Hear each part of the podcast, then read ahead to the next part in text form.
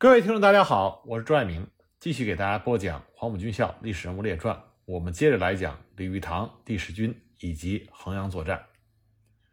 那么日军跟守衡阳的第十军开始交火。按照原定的计划，国军幺九零师五六八团的第一营作为前哨警戒，应该稍作抵抗，然后后撤到五马归曹。但是营长杨继和看见日军异常的骄横。居然连火力掩护都不组织，就堂而皇之的乘坐汽艇、橡皮艇，甚至是木船开始渡河。所以他果断下令全营隐蔽进入阵地。等到日军半渡的时候，突然开火。第一营共有二十多挺轻重机枪和加强的四门战防炮同时射击，顿时把日军打了个人仰船翻，死伤及落水失踪的达到了三百多人。午后，日军留了一部分兵力佯动。主力则绕至全西市以南渡河。杨继和一看已经达到了挫敌锋芒的目的，所以就按照计划撤回了五马归槽。方先觉看见日军的主力已经大举来犯，必须要集中兵力，所以就命令在衡山地区迟滞日军的第三师迅速撤回衡阳。第三师师长周庆祥留下第八团殿后掩护，亲率主力以急行军星夜返回。于一九四四年六月二十四日十八时回到了衡阳，进入原来新十九师在石鼓嘴草桥一线的防区。那么此外呢，方先觉还命令幺九零师的主力渡过湘江，进入到东岸预设阵地，与军主力呈犄角之势，扩大防御的纵深。当晚，日军的广播称，皇军已杀到衡阳郊外，占领衡阳仅是时间问题。那么在国军方面，军委会报告，衡阳已经在日军的严重威胁之下。鉴于第十军因为参加常德会战之后实力尚未恢复，力量远比在长沙的第四军单薄，所以估计第十军最多可以坚守三天。六月二十四日清晨，日军渡过了雷水，开始攻击五马归曹。五马归曹海拔九十九米，因为五座山坳犹如五匹骏马同槽，因此得名。防守此地的是刚从河岸退回的五六八团第一营和暂五十四师第一团，激战了整整一天，阵地屹立不动，但是部队的伤亡很大。指挥作战的暂五十四师师长饶少伟即向方先觉求援，方先觉立即命令幺九零师的五七零团增援。六月二十五日，日军开始向五马归曹至唐湾一线发起了总攻，攻击重点依然是五马归曹。日军的炮火非常的猛烈，守军先是隐蔽在工事里躲避日军的炮火准备，等到日军的步兵开始冲锋，再进入阵地，那么国军士兵以机枪、步枪、手榴弹迎击。激战到了中午，日军仍然没有任何的进展。方先觉一看五马归曹，国军守军的伤亡颇大，而此地不过是外围，应当尽量的保存有生力量，用于城区防御。所以就下令放弃五马归曹，退守到范家坪、橡皮塘、莲花塘一线。饶少伟接到命令，认为自己部队本来任务是警卫衡阳机场，并没有参加衡阳保卫战的命令，战区又没有新的指令，所以他密令第一团的团长陈昭章带领第一营、第二营渡过雷水，退至耒阳，向司令长官部报道，自己则在第三营留了下来。以表示自己不是贪生怕死之徒。那么日军占领了五马归曹之后，一部直取衡阳机场，另外一部则从铜钱渡渡过了蒸水，向衡阳城西推进。主力向南，由东阳渡渡湘江，进击衡阳城的城南。为了能够尽快的夺取衡阳机场，日军六十八师团又增派了独立步兵幺幺六大队支援松山支队。那么他们发现国军在雷水沿岸没有设防，所以松山大佐就改变了计划，从雷水实施突破。午夜，日军松山支队占领了冯家冲阵地，将暂编五十四师所部与幺九零师隔断，并且攻入了衡阳机场。方先觉获悉机场还未破坏就已失守，他深知如果日军利用衡阳机场的设施，将大大提高其航空兵的活动范围，对整个西南战局影响巨大。所以他当即下令幺九零师不惜一切代价夺回机场，并将其彻底破坏。六月二十六日拂晓，幺九零师师长荣有略亲率五六九团杀入机场。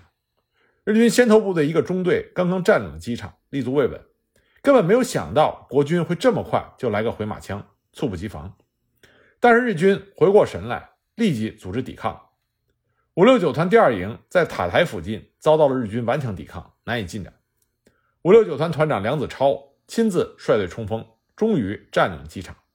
荣永烈马上下令对机场组织破坏，先将所有的机场设施炸掉，然后在跑道上每隔十米挖一个大坑，埋下一公斤的炸药进行爆破。这样的爆破短时间是无法修复的。日军随即就组织力量于二十六日晚发起了反击。五六九团本来就只有干部而无士兵，开战之前才临时补入了一些新兵，战斗力比较弱。面对日军的凶猛反扑，只能是且战且退，撤到江边的核心阵地。这个时候，幺九零师经过三天的苦战，只剩下一千二百多人，加上暂五十四师第一团第三营，还不到一千八百人。但凭这点兵力，想固守住江东阵地几乎是不可能的。而衡阳城区兵力总共只有六个团，与其将幺九零师消耗在江东，不如将其撤回江西，加强城防力量。所以方先觉就下令湘江东岸部队由荣有略统一指挥，全部撤回到湘江西岸。从这里我们可以看到，方先觉守衡阳之所以能够守的时间长，这和方先觉准确的判断战场情况。合理的使用自己手中的力量有很大的关系。他并没有让自己手下的部队盲目的死守，而是根据战场的情况分清楚阵地的轻重缓急，这样集中手中的力量，保全最主要的阵地，适当的放弃一些次要阵地。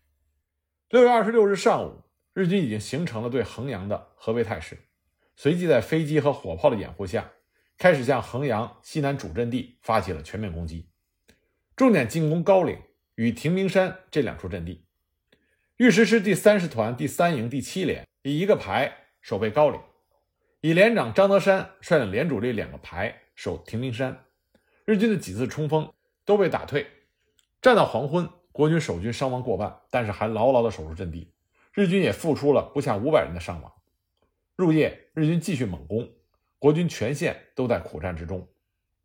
二十七日。因为攻势一直受阻于高岭与亭名山下，那么日军第六十八师团所有监卫人亲临前线督战，决定先集中兵力攻击高岭。所以呢，在凌晨一时攻占了高岭。到了二十七日晚，日军第六十八师团、幺六师团各部已经分别进抵了衡阳的东南西近郊，并且完成了总攻准备。日军计划于二十八日对衡阳发起全面总攻。预计三天攻下衡阳。二十八日拂晓，日军开始了总攻。亭明山国军守军御十师三十团第七连，除了一个伙夫之外，全部牺牲，阵地被日军占领。日军主攻的五十八旅团的目标是铁路以南的小高地，五十七旅团则向体育场猛攻。幺六师团所部攻击西门。国军守军依托攻势，顽强防守，不但辅以坚决的反冲锋。战到黄昏，除了少数警戒阵地之外，各主阵地都是未失寸土。那么，在征水北岸背水而战的第三师第九团第三营，据守莱雁塔至望城坳一线。望城坳守军第九连死伤大半，阵地被突破。第三营营长孙虎斌立刻命令预备队第七连反击。第七连连长周炳生率领两个排勇猛反击。虽然没有夺回望城坳，但是遏制了日军的进一步推进。但是周炳生连长也在战斗中重伤，数日之后不治。十五时许第八连据守的莱雁塔阵地也因为伤亡惨重而告失守。第九团团长肖桂田一见情势紧急，命令第三营收缩防线，集中兵力死守石鼓桥。待天黑之后，放弃了征水北岸的阵地，全部撤回南岸。第三营撤过征水之后，随即将草桥炸毁，并将征水沿岸的木船、竹筏也都全部集中到南岸，以免被日军所用。午后，第三师第九团第一营防守的峡深渡、草桥、石鼓一线也遭到日军的攻击。第一营英勇奋战，多次击退了日军的进攻，确保阵地不失。另外，御十师第二十八团第三营守备的江西会馆以南的新街。与五桂岭以南的阵地也遭到了日军进攻，但都被守军击退。当天最大的战果是在上午十点半，二八团迫击炮炮连的连长白天林，在枫树山观测所发现正前方欧家厅高地有日军军官在观察地形，当即就以全连八门迫击炮集火射击。白天林认为这最多是日军连队级的军官，结果是师团长佐久间为人中将重伤，被送回后方医治。师团参谋长原田真大佐。以及下属各连队长、师团部参谋非死即伤，可以说整个六十八师团的最高指挥中枢彻底瘫痪。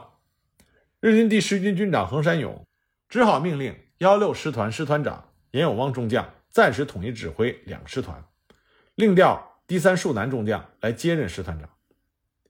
经过二十八日的激战，日军终于意识到衡阳守军的防御力非常强，所以呢，连夜。将在湘江以东机场附近的独立步兵幺幺六大队调到了衡阳城南。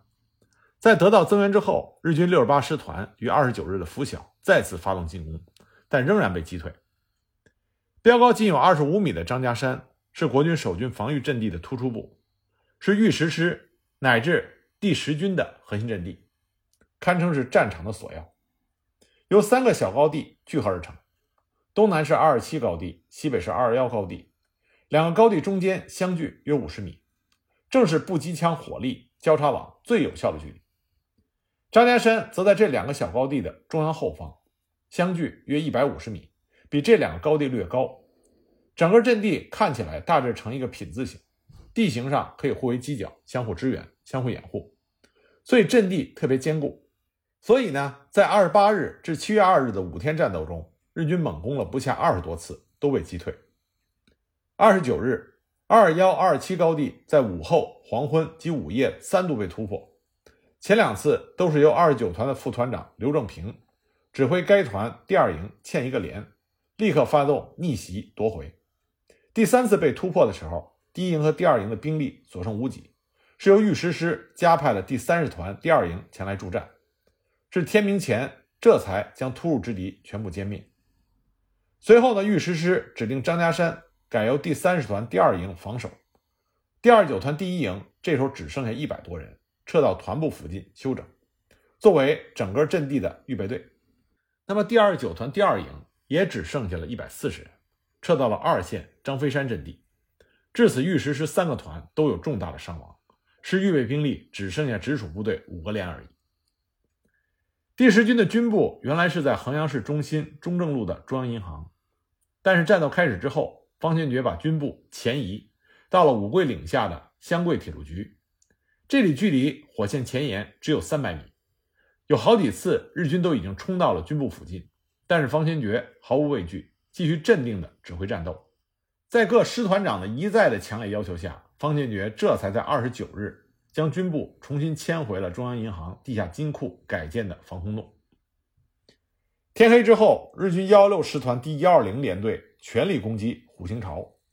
虎形巢呢是在张家山西北约三百米处，与张家山形成犄角之势，是周围四百米平坦范围内一个鹤立鸡群式的高地，在日军战士里被称为 X 高地。它的重要性与张家山一样，是守军防线的锁喉要地。虎形巢西面是一片宽达两百米的开阔地，仅仅为了通过这片开阔地。日军就付出了重大的代价，一名大队长就在这片开阔地中毙命。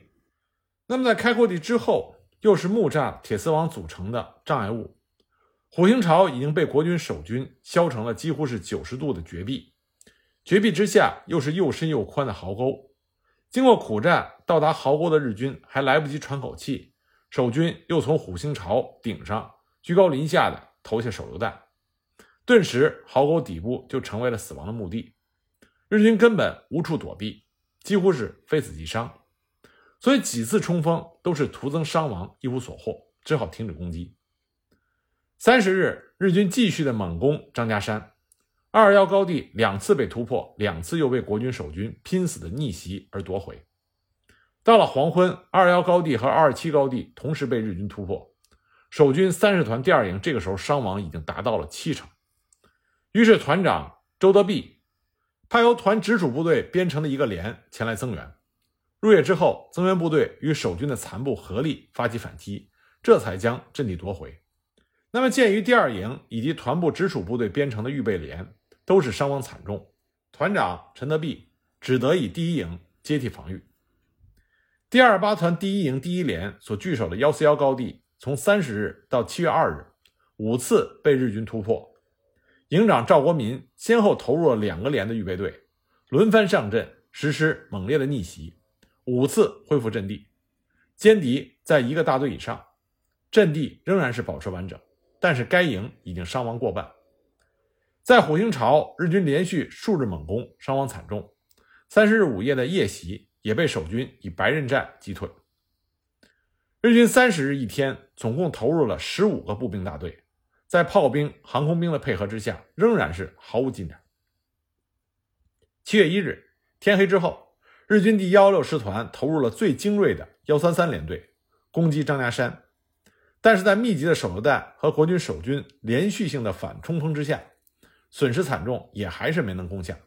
一直到七月二日，使用毒气弹，这才占领了张家山前沿的两个高地。尉迟师师长葛先才亲率师直属工兵连、搜索连展开了逆袭，夺回了高地。但是第三十团伤亡惨重，和工兵连、搜索连凑在一起，才不过三个连，由副团长阮成指挥。坚守张家山。七月一日一早，日军就大举的攻击虎兴巢，集团冲锋几乎是毫不停歇，一波接着一波。战到黄昏，国军守军伤亡大半，手榴弹也用尽，阵地大部分落入敌手。第二十九团第一营营长劳耀民只好率领残部退守阵地东北一角，拼死固守待援。七月二日凌晨三时，二十九团朱光基团长。命令第二营营长李振武率部增援，敌经激战，终将阵地收复。但这个时候，第一营只剩下九十多人，虎兴巢阵地只好由第二营接防。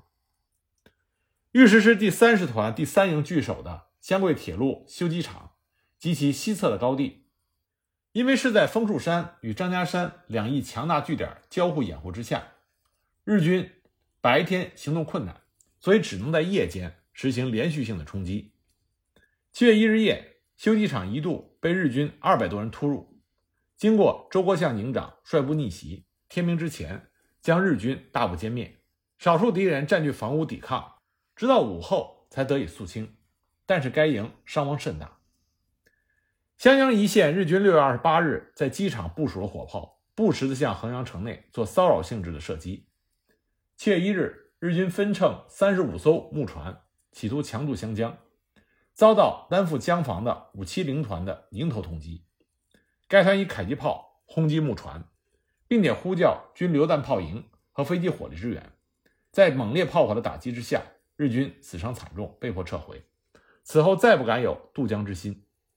双方隔江对峙，反倒是国军五七零团不时的派小股部队过江袭扰，让日军吃了不少苦头。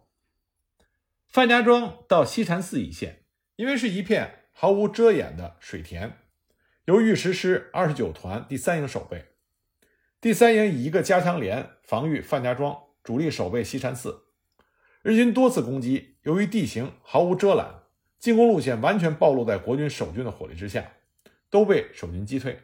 日军屡攻不下之后，只得改变战术，改从汽车西站，沿着公路进攻范家庄的西北，但却遭到了纵深西禅寺守军的火力拦阻。仍然是无功而返。在第一次总攻中，日军第三十四师团二幺八联队攻击石鼓嘴一线，日军经过多日的激战，才在七月二日突破了瓦子坪阵地。守军第三师第七团第三营死伤大半，阵地因而失守。团长方仁杰立刻亲率第二营实施反击，但是未能奏效，只得收容了第二营和第三营的残部，退守杜仙庙。周庆祥师长当即将第三营营长。李桂禄就地正法，方仁杰团长撤职，以第九团副团长居振环接任团长，以第二营守杜仙庙，第三营的残部约一百三十人，则整顿为团预备队，由第七团团副王金鼎指挥。守备霞深渡的第三师第九团第一营第二连，也是连续击退了日军的猛攻，但是自身伤亡惨重，到了七月二日九时许，全连壮烈殉国，渡口这才宣告易手。第三营第八连和第九连据守的来雁塔、望城坳两处，遭到日军重兵的猛攻，所以无法抽兵支援虾深渡。守军虽然竭力奋战，但是众寡悬殊。到了下午两点，望城坳阵地被突破。肖桂田团长在草桥北端督战，一看形势不利，严令第三营营长孙虎斌整顿部队向石鼓街集结，在日落之后，经征水石桥撤回到草桥南岸。工兵部队随后就炸毁了石桥，并将征水两岸的木船、竹筏全部驶回南岸，以免为敌所用。进攻衡阳南郊的六十八师团和进攻西门的日军五十七旅团，都在第十军的猛烈抗击之下，到七月二日仍然没有进展。日军在宽五公里的正面投入了十五个步兵大队，连续猛攻了五天，仅仅前进了约一公里，伤亡在一万六千人以上。仅仅攻占了亭名山、高岭、瓦子坪、霞深渡、来雁塔、望城坳若干阵地，最终仍然没有实现一举攻占衡阳的企图。鉴于继续进攻难以取得进展，衡山勇在七月二日晚上决定暂停对衡阳的进攻。七月六日，国军军委会发来电报，加冕第十军将士奋勇固守，嘉奖御师师师长葛先才指挥张家山作战有功。特意颁给他青天白日勋章一枚，空投到了衡阳。其他有功官兵也让方先觉详细的呈报。那么日军很快又发动了第二次对衡阳的总攻，这次呢是由幺六师团长严永邦统一指挥，以六十八师团攻击城南铁路北侧的芭蕉林及回岩寺，担负城南主攻；幺六师团攻击铁路以北的三十三高地以及两个路口，担负西南主攻。五十七旅团和二幺八联队从小西门体育场方向攻击，攻击重点仍然是城西南和城南一线，总共投入的兵力仍然是十五个步兵大队，不过再加上了十二个炮兵大队。那么在张家山一线，日军幺三三联队以一百个人编成一个梯队，多梯队的在空军和炮火掩护下，向国军守军阵地发起了一波接一波不间断的猛攻。这个时候，张家山的国军守军名义上是一个团，实际兵力仅相当于一个连，而且攻势在猛烈的炮火之下已经大部被毁，但是守军仍然是顽强奋战。日军对张家山十二次冲锋，有十次突入了阵地，每次都是被国军守军以手榴弹和刺刀击退，双方死伤都十分惨重。到了十一日午夜，张家山阵地失守，第三十团团长陈德弼。亲率二营残部约一百二十人发起反击，经过一整夜的血战，在清晨将阵地夺回。十二日中午，日军又第二次攻占了张家山。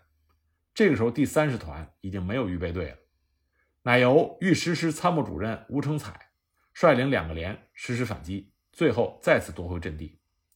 日军疯狂的反扑，这新增援的两个连最终全部战死，阵地再告陷落。当晚，军工兵营两个连，在营长陆伯高的率领之下，利用黑夜发起了反击，第三次夺回阵地。十三日下午十四时，日军再度全力猛攻张家山。鉴于玉石师已经到了山穷水尽的地步，方先觉命令第三师第八团第一营的两个连增援张家山。玉石师师长葛先才亲率这两个连击退了日军第三次进攻。战到十三日黄昏，新增援的两个连也全部牺牲，张家山第三次失守。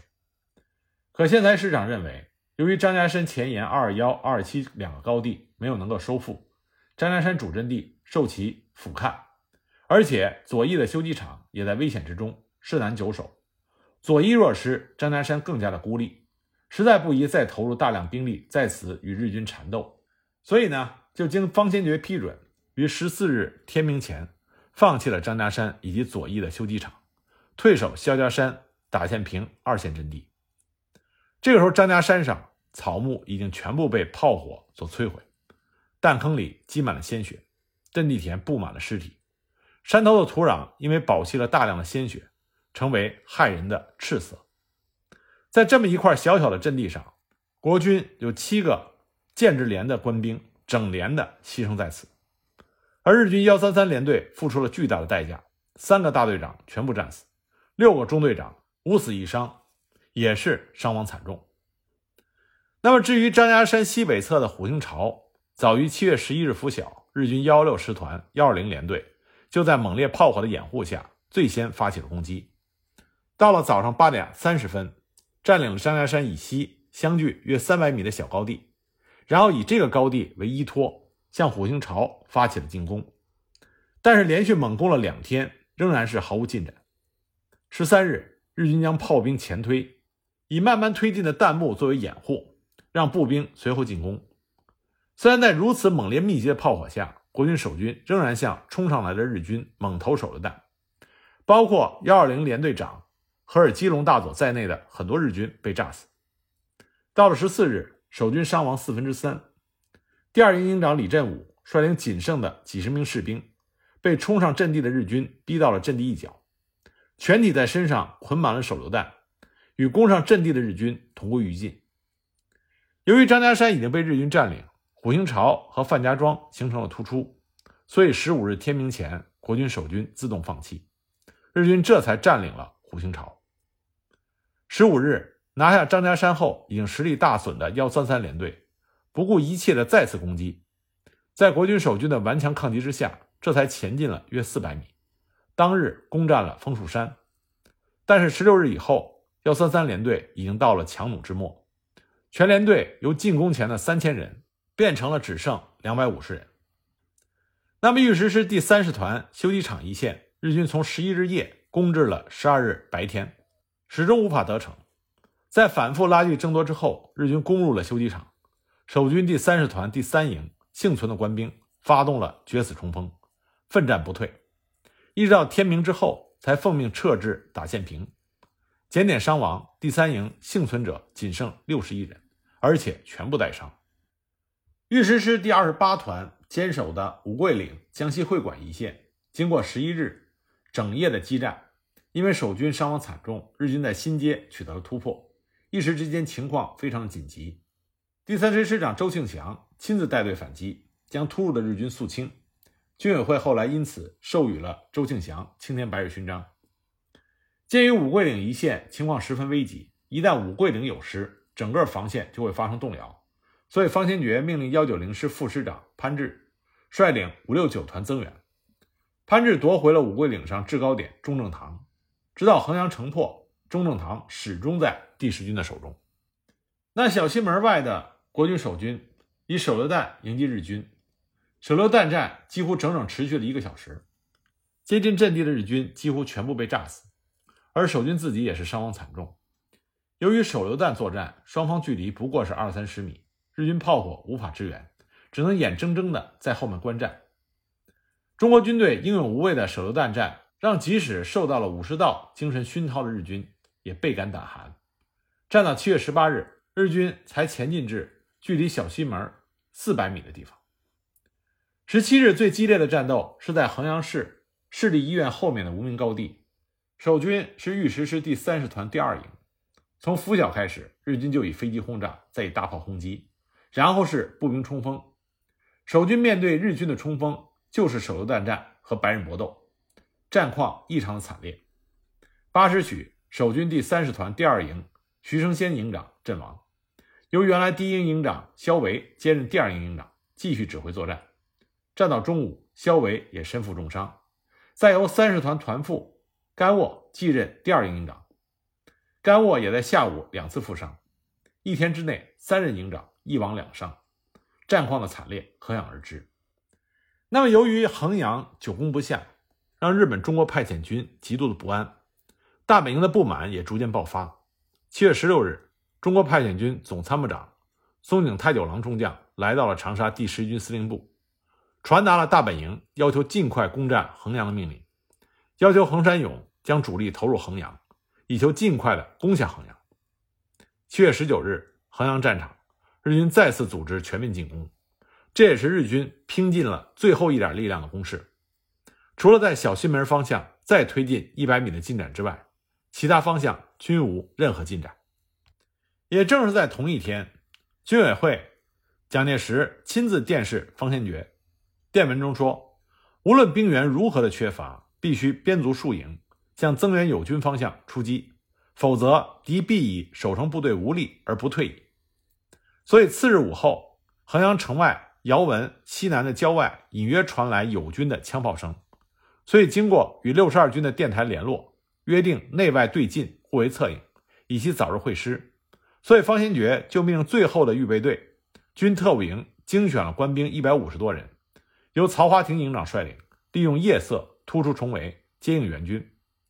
天明以前，出击部队抵达了西南的五里亭，可是友军踪迹皆无。历尽险阻，却没能如约相会，所以在二十一日夜失望而回。而突击官兵伤亡过半，令人恶半。经过连续九个昼夜的激战，日军以约八千人的伤亡，只攻占了张家山、虎形巢为核心的一线阵地，仍然顿挫于坚城之下。七月二十日十七时，横山勇不得不接受了无情的现实，再次下令停止攻城。那么之后的战局发展？我们下一集再给大家继续讲。